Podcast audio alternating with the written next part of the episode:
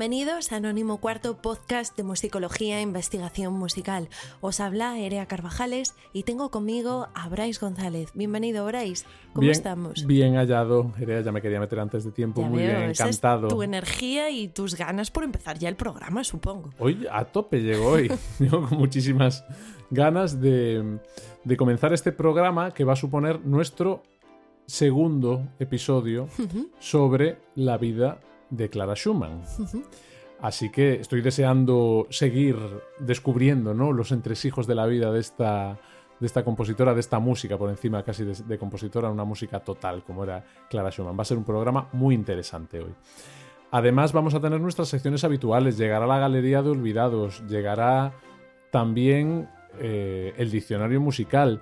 Vamos a tener dentro de poco dinastías, pero antes tenemos que aclarar qué pasaba con el personaje misterioso que dejamos colgando la semana pasada. Eso es, Bryce. Eras tú la que nos lo proponía en el anterior episodio, así que eres tú ahora la que tienes que sacarnos de dudas sobre quién era el personaje o la personaje misterioso o misteriosa que, que nos acompañaba en el anterior episodio, Erea. Eso es, pues hablábamos de una compositora muy religiosa, hablábamos también de una compositora transgresora, ¿no? Que se, bueno, se aventuró a explorar nuevas sonoridades e incluir nuevos procedimientos en su, en su música. Hablábamos de la compositora rusa Sofía Gubaidulina.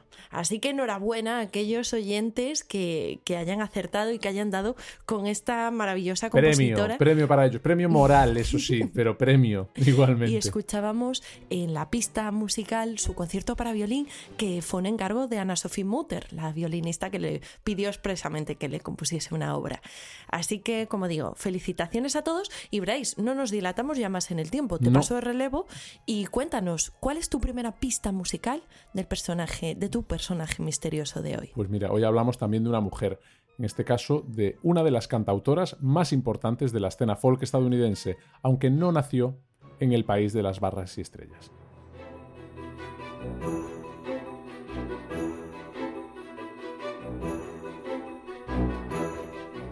Bueno, Bryce, pues con esta primera pista nos vamos ya a tu sección, en este caso dinastías, dime si hoy no me equivoco, que siempre me hago un lío con hoy sí, hoy no. Lo sé, lo sé, lo sé. Sí, tengo que replantear un poco lo de la sección doble para la No, es, sí es maravilloso, pero bueno, de, lío, semana ¿no? en semana, pues, pues nos olvidamos. Pero como me confirmabas, dinastías, entonces, Di- ¿a qué dinastía nos vas a qué dinastía nos vas a presentar Pues hoy? mira, es raro que esté ter- terminando ya la temporada y que no hayamos todavía hablado de esta familia de músicos sicilianos que conquistaron Europa entera durante el barroco, los Scarlatti.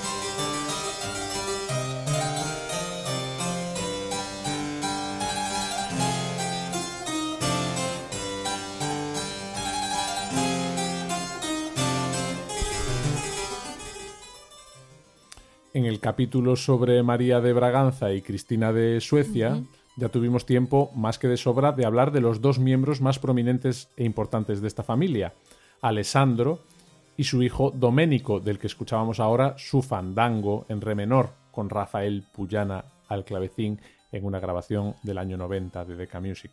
Por eso hoy nos vamos a detener en los menos conocidos, en los Scarlatti cara B, un poquito. Comenzando por Francesco Scarlatti, hermano de Alessandro Scarlatti. También viajó junto a su hermano a Nápoles, siendo un niño, donde comenzó a estudiar música. En 1684, con 18 añitos, consiguió el puesto de violinista de la corte real, justo en el mismo momento en el que su hermano era nombrado maestro de capilla. Coincidencia, yo no creo que sea una coincidencia, pero bueno, vamos a dejarlo un poco abierto. Curioso. Sí. Más tarde fue también agente de su hermano en Sicilia, le, le hacía un poco de manager. Después sería desterrado de Sicilia bajo pena de muerte, muy posiblemente debido a las simpatías que tenía por la corona austríaca. Era un poco austriacofilio, fílico, no sé cómo se dice, que le gustaba bastante Austria y todo lo que tenía que ver con Austria y estaba ahí un poco conspirando. Estas sim- simpatías eh, se encargó de dejarlas por escrito cuando pidió el puesto de Kapellmeister de la corte imperial austríaca. Viendo que las cosas estaban chungas, pidió por escrito el puesto diciendo, mira que yo no habrá cosa en el mundo que me guste más que Austria. Y me eso- encantan las montañas, me encantan las flores austríacas, me encanta todo. Y por eso quería pediros Ser el el puesto Kapellmeister. de Kapellmeister de la corte. El truco, a pesar de tener apoyos dentro de Palacio, no le sirvió para mucho. También solicitó el puesto de maestro de capilla de la Catedral de Milán. Dijo otra vez escrito, no hay nada alto, en el ¿eh? mundo que me guste más que Milán, su catedral, sus calles, la moda. Pero tampoco le funcionó, en este caso porque el día de la prueba no se presentó a la audición. Finalmente terminó asentándose en Irlanda, en Dublín, como maestro de música. Eso sí que les funcionó. No hay nada en el mundo que me guste más que Irlanda. Los tréboles, las ovejas. y, este, Los tréboles. y este sí que le funcionó. Trabajó allí como maestro de música. Sabemos que se volvió a casar porque en un periódico salió la noticia de que, un- de que una tal Jane Scarlatti se había fugado de su marido. Murió en condiciones de extrema penuria en la capital irlandesa. Vamos a escuchar de Francesco Scarlatti su Dixit Dominus. Son Christopher Monks, Emma Kirby y el English Cornet and Sackbut Ensemble los que la interpretan en una grabación de Deux Els de 2004.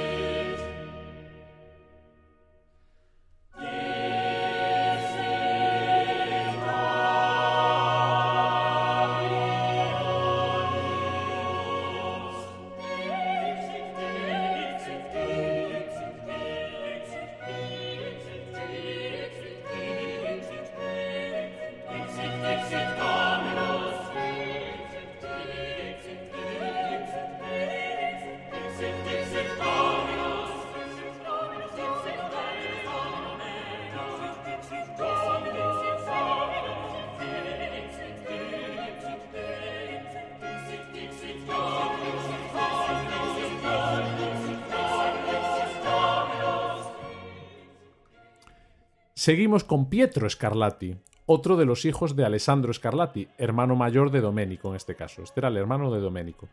Fue precisamente su padre quien le ofreció su primera formación musical. Durante tres años fue maestro de capilla de la Catedral de Urbino. Su padre consiguió más tarde enchufarlo como organista de la Capilla Real de Nápoles.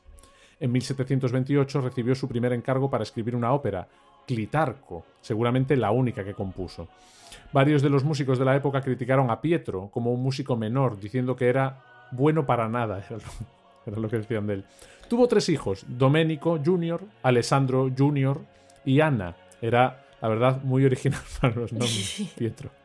Uno de ellos, Alessandro Jr., debió de ser músico, ya que tras la muerte de Pietro, los hijos solicitaron sin éxito que se le concediera el puesto de su difunto padre. Vamos a escuchar de Pietro Scarlatti su tocata en sol menor, en este caso interpretada por Luciano Sgrizzi. Es un registro hoy editado por Nonsatz, que es originario del año 1966.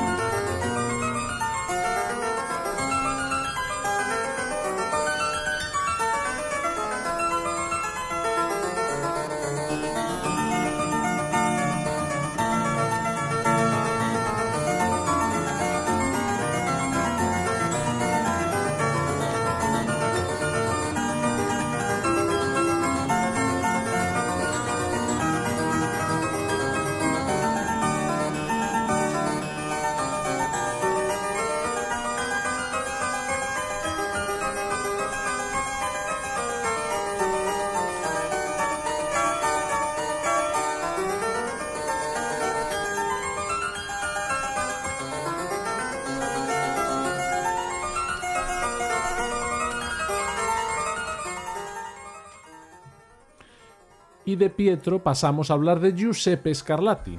Este es un poco más complicado porque no sabemos exactamente quién era ni qué le era, sobre todo al resto de Scarlatis. Ah, bueno, apareció ahí, ¿no? Apareció un poco. un no. Scarlatti más, pero no ahora, sabemos claro, qué no, vínculo. ahora claro. Un Giuseppe Scarlatti, hermano de Alessandro, nació en Nápoles en 1723. Y otro, otro Giuseppe Scarlatti había nacido unos años antes y era sobrino del anterior. Es una cosa un poco rara. Vale, entonces, o es su hermano o es su sobrino, ¿no? sí, pero el sobrino había nacido antes que el hermano. Bueno, entonces no tiene sentido. Bueno, yo me remito a los hechos. Su primera obra de este, de este Giuseppe, sea quien sea, es un oratorio a la Virgen Anunciada que se estrenó en Roma en 1739. Se tiró el pisto de poner en el libreto de la ópera que era maestro di capella napolitano, pero no hay ninguna referencia de que, de que ostentase ese cargo nunca. Es decir, estaba diciendo cosas que no eran un poquito Giuseppe Scarlatti, Bueno, fuese, entonces, fuese ¿quién- quien fuese. ¿Pudo mentir hasta en su edad o pudo...? O en de quién era familia. A lo mejor no era ni Scarlatti. Igual ni era Estuvo activo en muchas ciudades de Italia y Viena e incluso llegó a representar algunas obras en España, por lo que es posible que tuviese alguna vinculación con Doménico cuando éste trabajaba para la corte española. Compuso más de 30 óperas y fue un claro continuador de la tradición lírica de sus familiares. Una- es muy turbio lo de Giuseppe Scarlatti. ¿eh? Antes de escuchar una ópera de Giuseppe, vamos a hablar también de las mujeres Scarlatti, las Scarlatti Girls, las dos hermanas de Alessandro, Melchiora y Ana María. Las dos fueron cantantes, pero de la que más información hay es de Ana María. Tuvo grandes presentaciones en Nápoles y en Venecia antes de causarle algunas dificultades sociales a su hermano por casarse en secreto con un cura.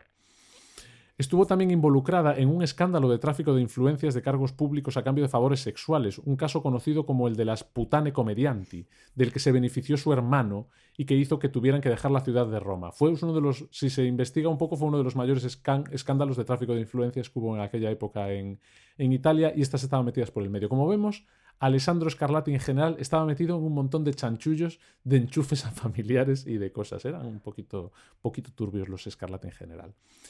Aunque muy, muy, muy buena gente. Nunca lo- si salieran las noticias luego dirían lo de no lo parecía, ¿eh? Era tan buen, era tan buen compositor.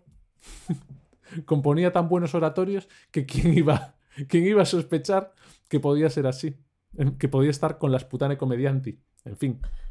A partir de ahí, Ana María Scarlatti nunca es nombrada en los libretos de ópera napolitanos ni en los documentos teatrales. Su hermana, su hermano, perdón, la contrataba como terza donna, porque como terza donna no, te- no estaban tan expuestos al público, digamos, Claro. y la ocultaba astutamente bajo el seudónimo de Caterina Scarani. Es decir, el hermano, después de lo que pasó, siguió dándole trabajo, pero ocultándole con otro nombre.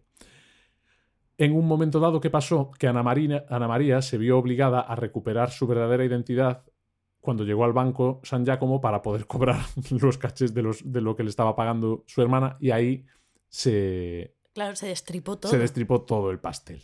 En fin, ahora, después de esta historia de las hermanas Scarlatti, sí que vamos a escuchar, ya empieza a sonar aquí, a Giuseppe Scarlatti y su obertura de L'amor geloso. Son la Chamber Orquestra de Praga, la Orquesta de Cámara de Praga, dirigida por Libor Hlavacek.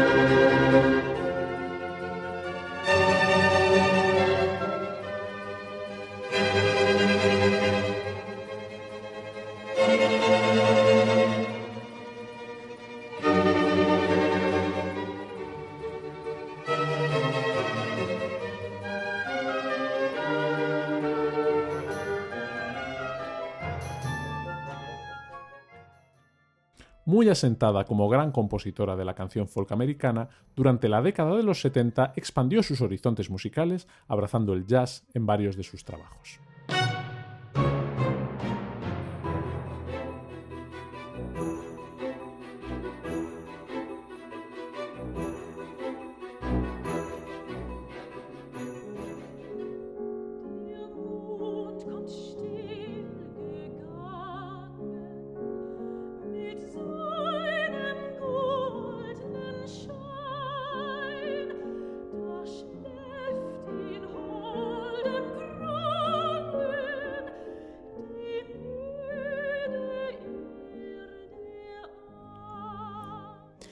Habíamos dejado a Clara en el anterior capítulo recién casada con Robert y con importantes dudas de cómo el matrimonio iba a afectar a su carrera.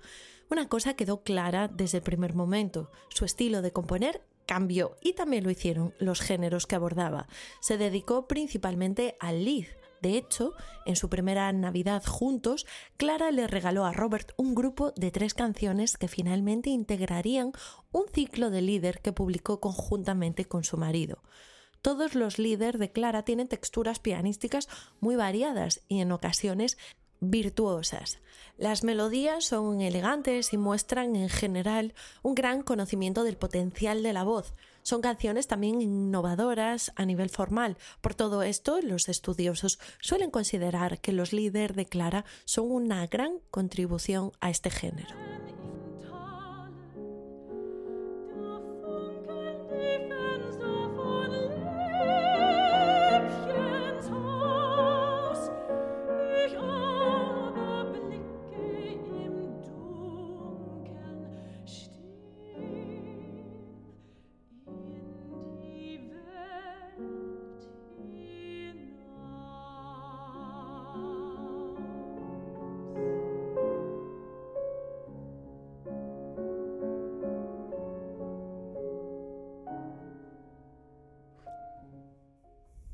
Escuchábamos el final de Der Mond kommt still gegangen.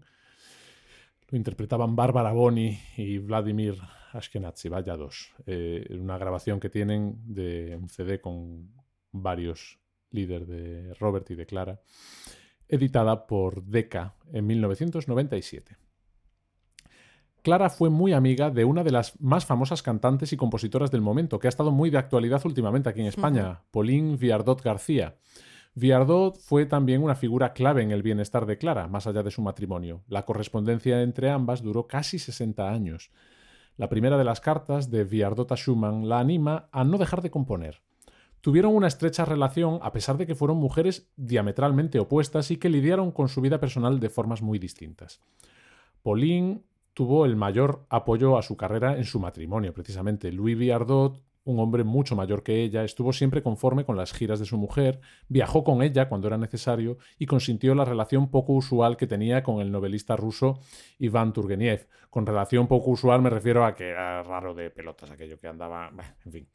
Viardot también supo gestionar su maternidad con astucia mientras Clara tuvo, agárrate, ocho hijos en trece años casi no dan las cuentas ¿eh? por los pelos, ¿eh? Ocho hijos en 13 años. por año, casi. Sí, efectivamente, ya se estaba quedando casi sin nombre. Marie, Elise, Julie, Emile, Ludwig, Ferdinand, Eugenie y Félix Schumann. En algún momento, Viardot ya avisó a Clara de que cuidara su salud, en una clara advertencia de que dejara de quedarse embarazada sin parar. sin control. Pauline hizo referencia a que esto también era una responsabilidad de Robert, que con los constantes embarazos de su mujer era el único sustento de la familia, y en aquel momento la composición estaba muy, muy mal pagada y la carrera de intérprete de Clara era básicamente el sustento de la familia. Y no dejaba de quedarse embarazada y no podía trabajar, claro, evidentemente. Por eso pasaron tantas penurias económicas los Schumann durante años. Aún así, Robert apoyó a su esposa para que compusiese. Habló con editores para que publicasen las obras de Clara, pero siempre su trabajo compositivo tuvo prioridad sobre cualquier otra cosa. Durante muchísimo tiempo, Clara solo podía componer o estudiar piano cuando no molestaba a Robert. y tras la muerte de Schumann, Clara tampoco volvió a componer.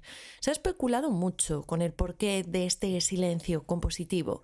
Lo cierto es que Clara se quedó viuda teniendo que mantener, como acabas de decir, Bryce, a un montón de, hijos y no solo hijos, también nietos. Y era mucho más fácil mantener a la familia con giras de conciertos y con clases que componiendo. Mm.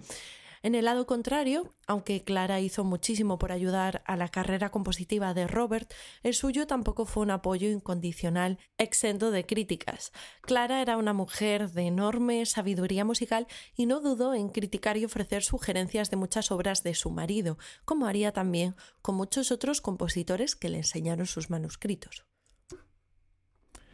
En esta época, alrededor de mediados de la década de 1840, Clara comenzó a sufrir dolores en los dedos y en los brazos. Aun así, prácticamente nunca cancelaba un concierto. También en este tiempo se acercó mucho más a su madre, que llegó a ser un gran apoyo cuando la salud mental de Robert comenzó a flaquear. Robert casi nunca quería viajar. Esto supuso también un trastorno para Clara, acostumbrada a frecuentes giras de conciertos. Era difícil mover a Robert de casa y ella tampoco se quería separar de él. En diciembre de 1843, por fin Clara consiguió arrastrar a Robert a una gira por el Báltico. Schumann fue totalmente enfurruñado a esos conciertos, pero Clara ganó una fortuna de 6.000 táleros por siete conciertos. Robert volvió fatal física y mentalmente de ese viaje, absolutamente deprimido.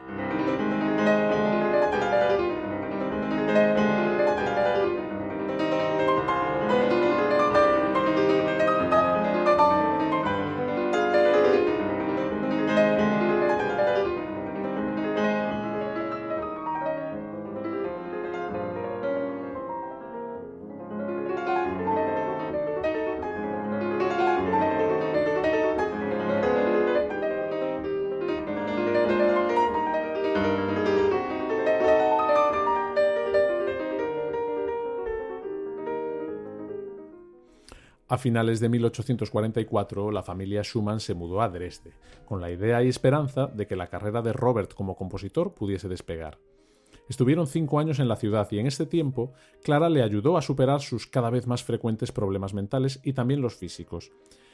Esto tuvo un enorme impacto a la carrera como concertista de Clara. Además, se ocupaba de la casa y apoyaba económicamente a la familia pero tuvo tiempo también para actividades musicales. Organizó un ciclo de música de cámara que fue todo un éxito en la ciudad y compuso su esquerzo Opus 14, que estamos escuchando en la interpretación de Susanne Grützmann, eh, en un registro del sello Profi de 2007.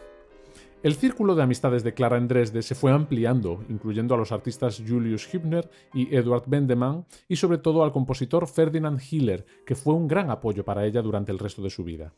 Clara volvería a Dresde, ya siendo viuda, para dar conciertos con el barítono Julius Stockhausen y su hermanastra Marie Wieck, que también era pianista y residía en Dresde. El 3 de mayo de 1849 sucedió el famoso alzamiento de mayo de Dresde dentro de la primavera de las naciones que se estaba viviendo en toda Alemania. El rey de Sajonia disolvió el parlamento y para tratar de que Robert no fuese reclutado, lo que podía haber sido percal de dimensiones épicas. Imagínate llevarte a ese, a ese hombre así como estaba a la guerra. Pobre. Entonces, ¿qué hizo Clara? Pues huyó con él y con su hija María a la finca de unos amigos. Y Clara, que estaba embarazada en ese momento, obviamente, si no, como decía Bryce antes, no dan las cuentas, regresó luego ella sola a Dresde unos días después para recoger a sus otros hijos. Durante esta estancia en la finca de Bad Kreischa nacería su hijo Ferdinand. En 1850, Robert fue nombrado director de música en Düsseldorf. Se mudaron a un apartamento en Wilkerstrasse, 1032. Doy los datos por si alguien quiere ir allí. A petar a la puerta. ¿Clara? Era un apartamento económico pero muy grande, lo suficiente como para que Robert pudiese componer y Clara estudiar sin que nadie se quejase. Desde la estabilidad de Düsseldorf, Clara se sintió cómoda para volver a componer.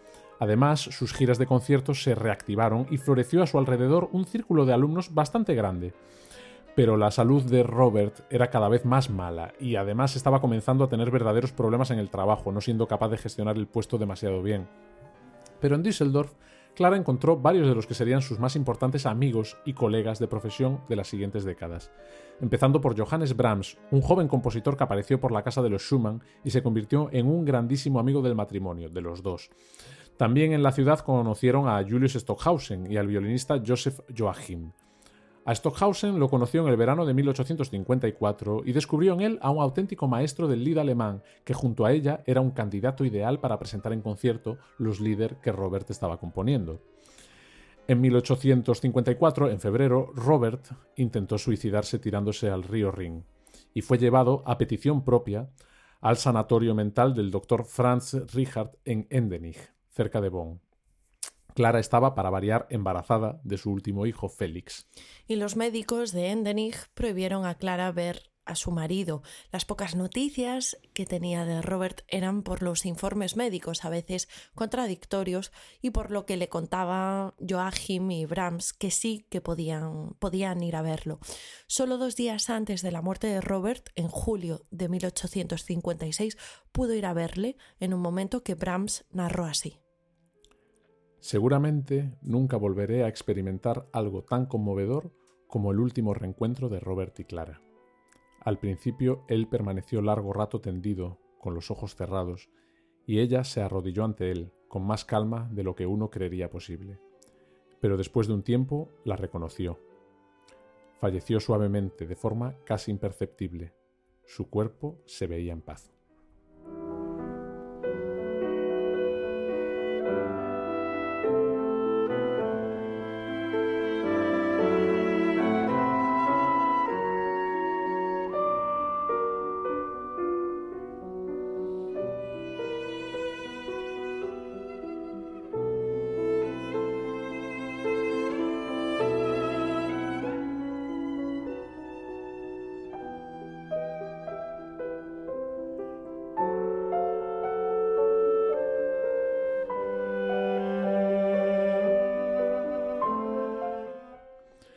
Escuchábamos el tercer movimiento de Mergen Erzählungen para clarinete, viola y piano, opus 132, una de las últimas eh, obras que Schumann escribió antes de entrar en, en Endenich. Era Steven Iserlis con Michael Collins y Stephen Howe, el que lo interpretaban en una grabación del año 1999 de Sony Clásicas. Tras la muerte de Robert, la familia Schumann se trasladó a un apartamento en la Poststrasse 1315, sigo dando direcciones, de Düsseldorf. Estuvo bien rodeada Clara por sus amigos, en particular de Brahms, guiño guiño, que llegó incluso a vivir con la familia, guiño guiño. Aquí habría muchas cosas que decir sobre esta relación de Brahms y Clara, la verdad. No nos vamos a extender, pero mm, en este caso como ligero experto sobre Clara y Brahms por el documental que estoy llevando a cabo estos últimos años. Y después de haber estado este verano haciendo una residencia artística en la casa de Brahms, en Baden-Baden, y después de hablar con varios expertos, tanto en Brahms como en Clara Schumann, vamos a decir que nadie sabe nada, pero todo era muy sospechoso. Todo era muy sospechoso, empezando porque Clara y Brahms, que tienen una correspondencia enorme, que está editada en varios volúmenes de libros, sospechosamente quemaron un grupo de cartas que van en unos años muy concretos. El resto de cartas se conservan absolutamente todas, pero hay unas de una época muy concreta que se quemaron. ¿Pero de cuántas hablamos? ¿De 10, de 20, no de sabemos Las sabemos lo que sabemos es que hay unos años donde las cartas no, no están. No están y que años más tarde fue una de las hijas de Clara la que aclaró, valga la redundancia, que las cartas habían sido quemadas, habían sido destruidas por su madre. Nadie aclaró nunca la naturaleza de la relación, pero se puede inferir que, que Brahms y Clara en algún momento tuvieron una relación romántica. Hicieron viajes juntos, se fueron de vacaciones juntos a Suiza en alguna ocasión. Brahms vivió con la familia. Luego, eso sí, lo que la relación terminó siendo después, lo vamos a ir viendo a lo largo del, del programa hoy, eso ya queda un poco más, más claro y, y, fue evidentemente por encima de cualquier otra cosa que pudiese ser en un momento dado, fue un amigo, una, parte de la familia. Así lo trataban muchas veces, ¿no? Y así fue. Pero a tenor de cómo se comportaron, en, este caso, aunque no se pueda aseverar ni asegurar, sí que se puede inferir que, que y Clara tuvieron una relación romántica. Ahora faltaba poner una cosa de estas de exclusiva. Bueno, pues aclarado esto, gracias Bryce por, tu aportación. Eh, vamos a hacer, si te parece bien, un pequeño impasse en la línea temporal para hablar un poco de cómo era Clara Schumann, porque aunque su vida giraba casi de manera enfermiza alrededor de la música, también le encantaba la poesía. Tenía una gran afinidad con su marido en cuanto a sus gustos poéticos.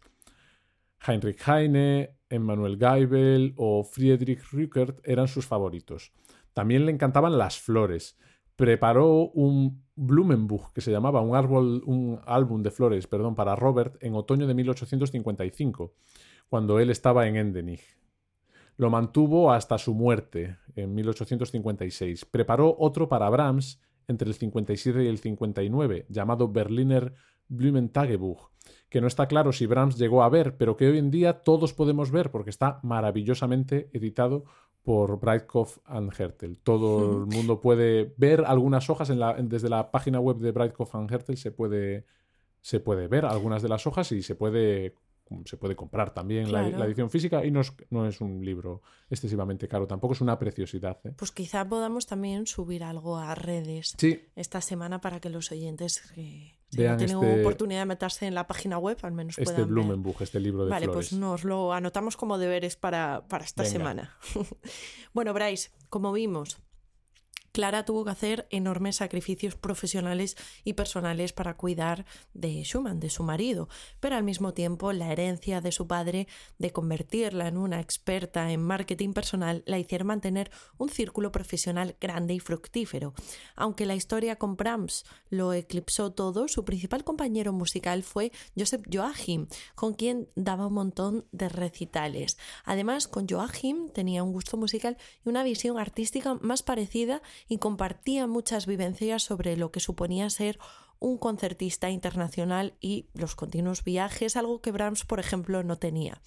Podemos decir, sin duda, que las grandísimas interpretaciones de Beethoven que hicieron ambos ayudaron a establecer el canon actual de interpretación de las obras del genio de Bonn.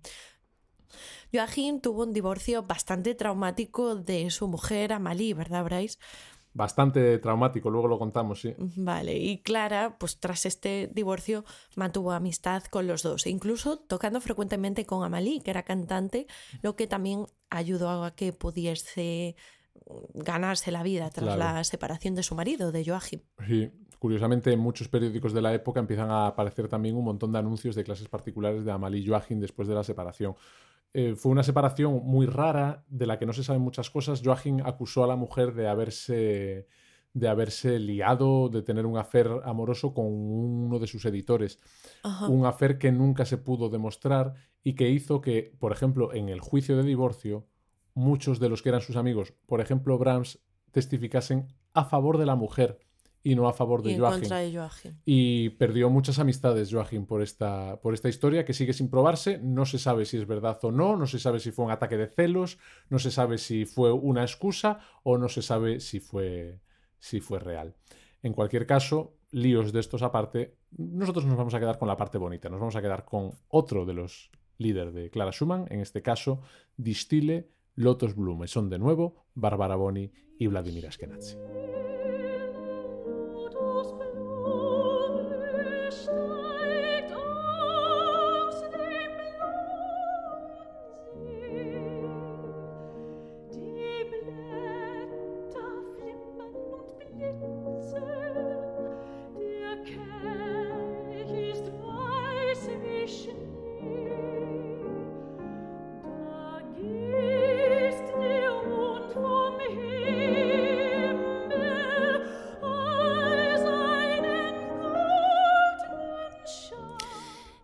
1857 la familia volvió a coger los bártulos, dejó Düsseldorf y se mudó a Berlín, la ciudad ofrecía a Clara toda una nueva oportunidad de conciertos y sobre todo de contactos a través de Joachim. Tuvo ayuda de amigos, también de familiares para cuidar de los niños y poder dedicarse por completo a los conciertos y a la enseñanza. Clara solía estar de gira durante toda la temporada de conciertos de octubre a mayo y los niños apenas podían ver a su madre en todos estos meses, oh. siendo criados por distintos parientes oyéndose a internados. O con Brahms. O con Brahms. O quedándose con Brahms. bueno, parientes, guiño, guiño. La única que vio más a su madre fue Marie, que la acompañó durante años como asistente personal en sus viajes. En este momento, con sus 37 años, Clara era ya considerada por muchos una especie de sacerdotisa de la música. Siempre vestía de negro, riguroso negro, nunca sonreía, y sus interpretaciones eran cada vez más serias y profundas. Desde ese momento se dedicó casi en exclusiva a cultivar la memoria a la obra de Schumann, de su marido. Y no solo interpretándola, ejerció como editora, Preparó una edición crítica de varias de sus obras para piano, transcribió otras y editó junto a Breithoff von Hertel la primera edición de obras completas de Robert. Sabemos mucho sobre los conciertos que dio Clara, desde el primero, que ofreció en la Gewandhaus de Leipzig en 1828, hasta el último en 1889 en la misma sala. La Casa Schumann de Zwickau guarda 1.299 programas de conciertos que seguramente sean muchísimos más. Estos son los que tienen ellos. Durante las décadas de los 50 y los 60 dio giras por Bélgica, por Suiza y los Países Bajos, aprovechando las recientes vías ferroviarias que se acababan de estrenar en muchos lugares de Europa. Pero el lugar más habitual de concierto era Gran Bretaña, en donde dio la friolera de 19 giras de conciertos.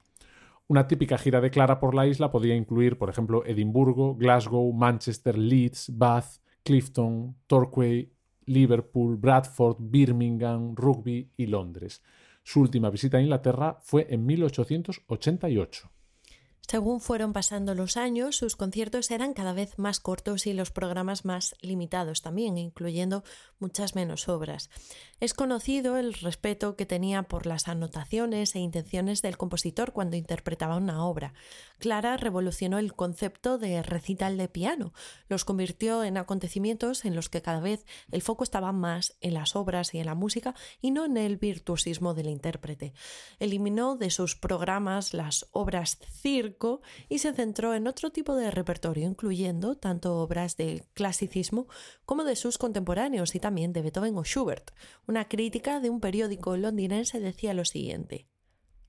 Creemos estar en lo cierto al afirmar que ninguna pianista ha mantenido nunca un dominio tan poderoso sobre la mente del público durante un periodo tan largo. El carácter, el intelecto y la formación de Madame Schumann la salvaron de convertirse en una mera partidaria. Aunque durante años se la ha reconocido como desigual, como exponente de la música de Schumann, siempre se oye hablar de sus maravillosas interpretaciones de Bach, de Mozart y de Beethoven. Gracias a su modestia, prudencia y talento ha conseguido poco a poco un verdadero triunfo.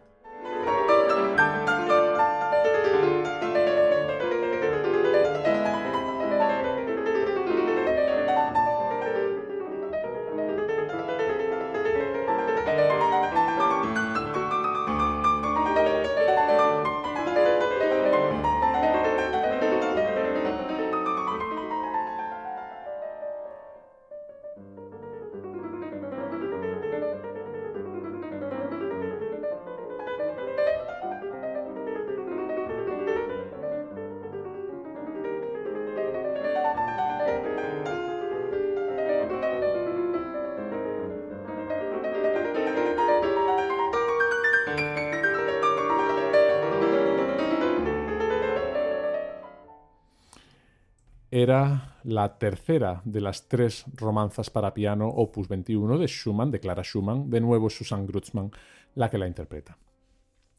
La familia se mudó a Baden-Baden en 1862. La ciudad balneario era un gran centro de cultura. Allí vivía Pauline Biardot y allí veraneaban frecuentemente muchos grandes intelectuales y artistas alemanes. A Brahms le faltó tiempo para alquilar una casa sospechosamente cerca de la de Clara unos meses después de que se mudaran por lo que sea. Hay una figura muy olvidada en la vida de Clara Schumann, que es el compositor Theodor Kirchner. Cuatro años más joven que Clara, conoció a Robert en 1837 y fue el primer alumno que se matriculó en el Conservatorio de Leipzig que fundó Mendelssohn. Es más que probable que ambos mantuvieran un pequeño afer romántico allí en Baden-Baden en 1863. De hecho, ya te digo que sí que es seguramente probable porque la directora de la casa de Browns nos lo aseguró, que sí que Clara y, y este Theodor Kirchner tuvieron un romance.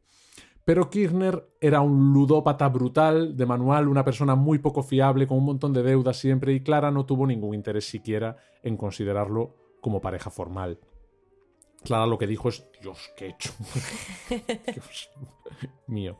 La relación entre ambos pronto se enfrió, aunque Clara lo admiraba como compositor y solía programar frecuentemente sus obras en sus recitales. En 1873, Clara tenía ya todos los hijos bien creciditos, pero lejos de dejar de ser una carga, cada vez los problemas se multiplicaban. Tenía que mantenerlos prácticamente a todos y algunos tenían graves problemas de salud. Clara se volvió a mudar a Berlín y se instaló con dos de sus hijas, Marie y Eugene, enfrente de la casa de Joachim, con el que seguía dando conciertos. Aún así, las apariciones en público comenzaban a ser cada vez menos habituales debido a sus frecuentes dolores. En 1878, Clara fue nombrada profesora principal de piano en el Conservatorio de Frankfurt, lo que la convirtió en la primera primera mujer que daba clase allí. Exigió unas condiciones laborales muy altas para la época, entre ellas tener libertad para poder seguir con su carrera de intérprete. Su reputación atrajo a Frankfurt a alumnos de todo el mundo, sobre todo muchos ingleses. Su presencia también hizo que el centro se convirtiese en pionero en la inclusión de mujeres en la educación, por ejemplo, abriendo una de las primeras clases de composición para mujeres en Alemania. Además, las clases no las daba en el conservatorio, las seguía dando en su casa, de Strasse 32. Vaya. Sí, sigo, sigo dando. El callejero. El callejero, Schumann. Y sus asistentes eran sus hijas, Marie y Eugenie, que se encargaban de trabajar la técnica con los alumnos para que luego Clara llegase y se pudiese centrar en los detalles interpretativos ah, con los chicos. Sí, sí, lo tenían, era un engranaje perfecto. Sus asistentes, Exacto. Como no podía ser de otro modo, con el padre que había tenido, era una profesora tremendamente estricta. Antes escuchábamos su primera de las tres, perdón, su última de las tres romanzas para piano y ahora vamos a escuchar la primera, en la menor, de nuevo, con Susan Grutzman al piano.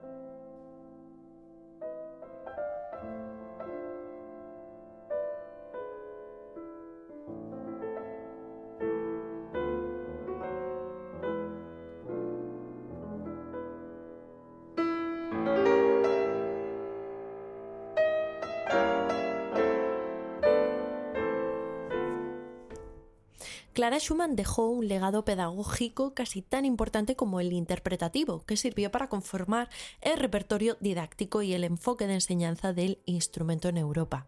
No en vano, editó varias obras que son básicas en la educación pianística aún hoy en día, como varios libros de Czerny y muchas sonatas de Scarlatti. Cada vez más mujeres decidieron intentar tener una carrera como concertistas. Clara tiró de su red de contactos para conseguirle a sus alumnas oportunidades profesionales dignas. Algunas de sus pupilas fueron Emma Egelman, Fanny Davis, Ilona Ivenschutz, Nathalie Janoza, Adelina de Lara, Luis Adolfa Levaux, Emil Stephens o Matilde Verne. Por ejemplo, Adelina de Lara, una niña prodigio que llegó a actuar en Australia o Sudáfrica, y Nanette Folk Auerbach llevó su legado a Estados Unidos exportando sus métodos pedagógicos, como hizo Franklin Taylor, fundador del Royal College of Music, alumno directo de Clara y autor de la primera entrada de Clara en el Groove Dictionary. fíjate. Y Clara dejó ya de dar clase, fíjate, en 1892. El reumatismo era cada vez mayor y se estaba empezando a quedar sorda.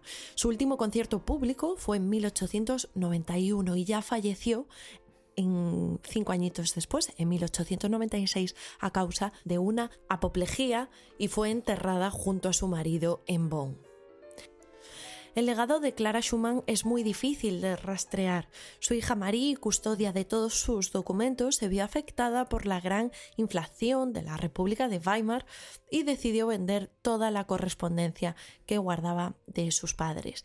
Y había mucho material, solo las cartas de Robert de 1839 ocupaban 800 páginas. Yo siempre lo he pensado, investigando sobre estos, la cantidad de horas al día que tenían que pasar también escribiendo cartas. ¿eh? Desde luego que sí. Pero muchísimo Porque tiempo. estas son las que sirven. Hay que contar también con los borradores, ¿no? Las que y con la cantidad, porque si tú, si tú ves, por ejemplo, eh, hablando de Brahms, la colección entera de todas sus cartas, las que se mandó con todo el mundo, es, que, es que son igual 20 o 25 tomos.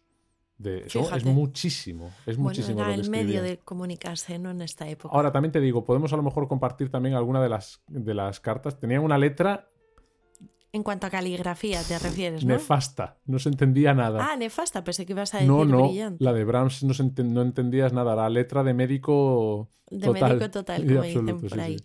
Bueno, pues Bueno. podemos compartir esta semana en redes también. Una carta de Clara Schumann manuscrita, Exacto. que hay bastantes. Bueno, el amigo de la familia y litógrafo Julius Algaer debía ser el encargado de escribir la primera biografía de Clara basándose en la correspondencia heredada por Marie, pero murió antes de terminarla. La primera biografía de Clara Schumann la completó el escritor Berthold Litzmann en tres tomos, basándose en diarios y cartas también. Bueno, aquí termina nuestro repaso por la vida de Clara Schumann como la temporada va a terminar prontito, porque la terminamos en mayo, no va, a haber, no va a haber tercer episodio sobre Clara. Yo creo que estos dos hemos tratado de que fuesen lo suficientemente intensos a nivel biográfico como para como para al menos trazar unas pinceladas de lo que fue su vida. La vida de Clara es prácticamente insondable porque realmente conoció a tanta gente, tuvo relaciones con tantísima gente y hay tantos tentáculos que se expanden por tantísimos personajes tan importantes de la cultura, ya no solo de la música, sino de la cultura en general alemana y de toda Europa, que necesitaríamos muchos, muchos más programas para ahondar seriamente en su figura. Lo dejamos aquí. La temporada que viene llegará otro compositor, llegará otro serial. De momento vamos a quedarnos escuchando un nuevo lead de Clara, en este caso Liebst du Schönheit.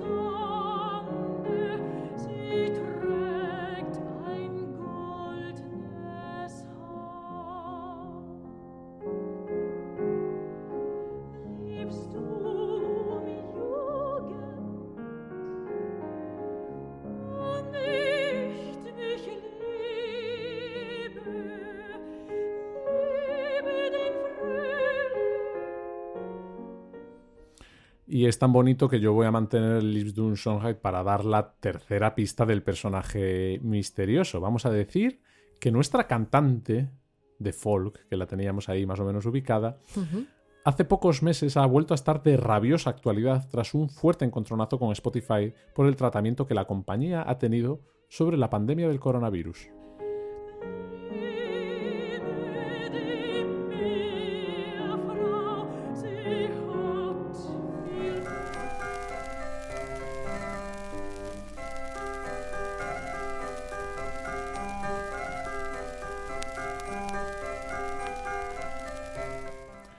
Llega el diccionario musical, hoy le toca a Erea y vamos ya a descubrir qué término nos vas a definir hoy.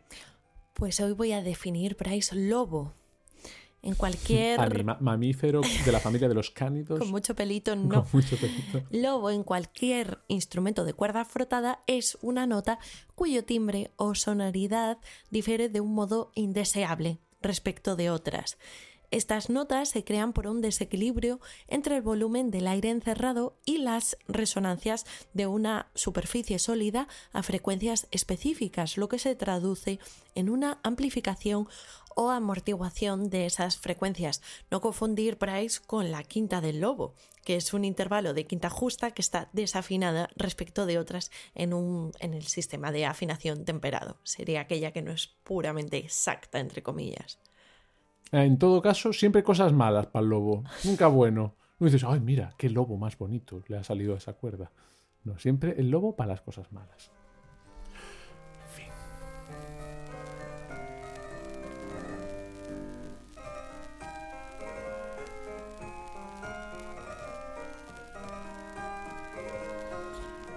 Bueno, Erea, y llegamos al final del programa, a la Galería de Olvidados, que hoy creo me ha parecido escuchar por ahí que está relacionada con, también con nuestro tema central. Eso es, Bryce, porque hoy en Galería de Olvidados vamos a hablar de la pianista, profesora y también hermanastra de Clara Vick, Marie Vick.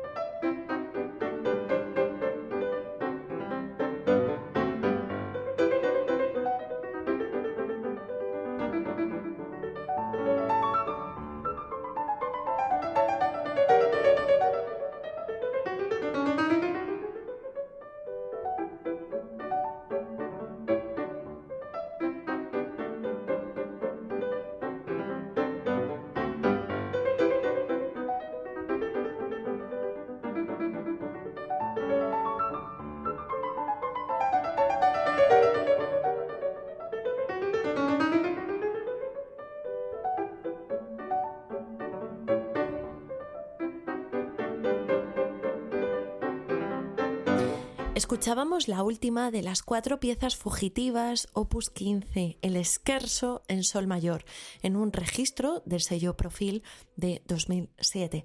Este Esquerzo está registrado como una obra de Clara, pero en varias fuentes se le atribuye a Marie. Lo que sí sabemos, ¿verdad, Bryce? Es que está dedicado como mínimo a su hermanastra Seguro. Marie Vick, que nació el 17 de enero de 1832 en Leipzig. Fue hija de Friedrich Wieck, el padre de Clara, y su segunda esposa, Clementine Fechner. Al igual que Clara, que por cierto era 13 años mayor que ella, María aprendió a tocar el piano con su padre desde muy pequeña. Pero Friedrich también le dio clases de canto y así a sus 11 años debutó junto a Clara en un concierto en Dresde, cantando mientras su hermanastra tocaba el piano. Pero ya nos encontramos un registro de antes, de cuando Marie tenía 6 añitos, y es que como Clara tenía un diario en el que iba escribiendo, en realidad debía decir iban escribiendo, porque su padre también, También, ¿no? dejó tinta de su puño y letra en las páginas del diario de Marie. Dice así la pequeña. ¿Qué guiño, quieres? guiño. ¿Lo lees tú o lo leo yo? Porque, ¿quieres igual, era, leerlo? porque igual era Friedrich Igual, venga, dale allí. dijo, poniendo niño. Empecé a aprender a usar las teclas y a tocar algunos ejercicios. El señor Anger de Lüneburg me da lecciones. Desde entonces, desde octubre de 1838, mi maravilloso padre, no, esto es verdad, solo decía, mi padre se ocupa de mí con seriedad después de algunas interrupciones. Después de que mis dedos se entrenaron lo suficiente a través de ejercicios y escalas, al igual que con Clara, comencé a adquirir las notas altas solo en Semana Santa. Antes de eso había tocado esos pequeños ejercicios sin partitura. Te quiero, papá. Fíjate. Bueno, pero además de las palabras de Marie, entre comillas, tenemos también una cita de Clara que decía al respecto de su hermanastra, toca muy bien, pero todavía suena todo terriblemente tamborileado, algo que no podría ser diferente en un niño, Claro. eso fue lo que dijo Clara. Tras sus primeras apariciones públicas en 1843 y 44, Marie comenzó a estudiar piano intensamente y realizó más giras de conciertos en Alemania y otros lugares de Europa. Junto con Clara interpretó los dos primeros movimientos de la sonata Opus 47 de Ignaz Moscheles. Thank you.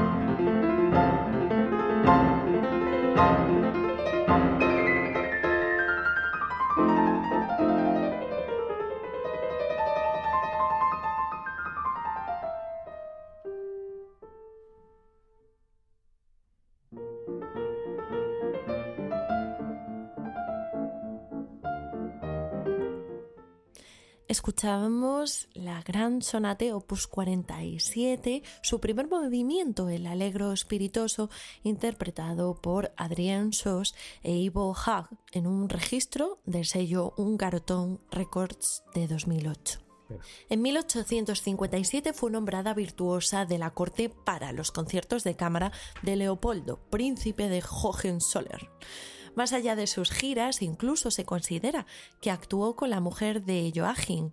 Marie vivió principalmente en Dresde, donde dio clases de piano, a menudo con su padre, y también celebró distintas veladas musicales. Marie también pudo celebrar sus éxitos en Leipzig, donde actuó en varias ocasiones en la sala de conciertos Gewandhaus y en la Asociación de Música Euterpe. Cuando murió su padre, Marie continuó enseñando con su método y público varias de sus obras didácticas, entre ellas Pianoforte Studien von Friedrich Wieck en 1875 y dos años después Ejercicios de canto en 1877. Marie también hizo sus pinitos como compositora. Compuso piezas breves para piano, una fantasía sobre canciones populares escandinavas para piano y violonchelo o viola y varias canciones. Una grave enfermedad ocular llevó a Marie a la ceguera poco antes de su muerte y murió en Dresde en 1916 a sus 84 años y a diferencia de Clara, Marie nunca se casó.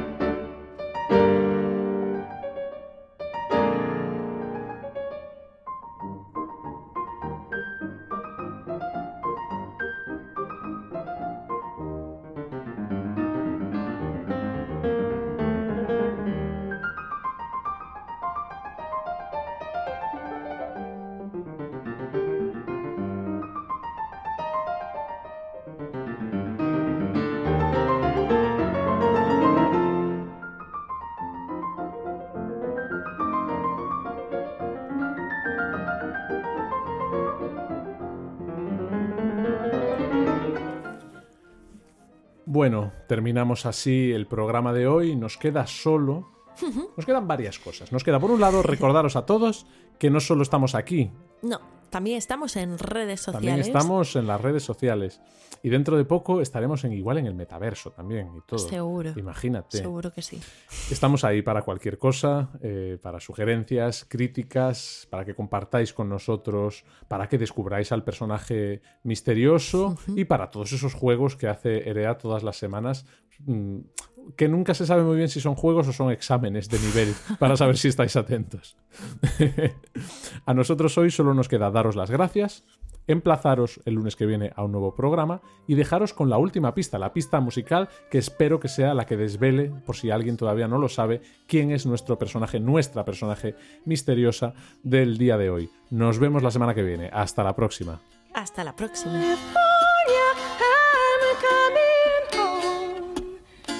See the folks I dig. I'll even kiss a sunset peak, California, when I get home.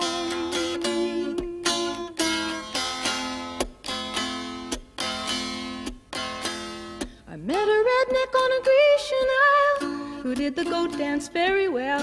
He gave me back my smile, but he kept my camera to sell. Oh, the rogue, the red, red rogue. He cooked good omelettes and stews, and I might have stayed on with him there, but my heart cried out for you, California. Oh, California, I'm coming home. Oh, make me feel good rock and roll band. I'm your biggest fan. California, I'm coming home.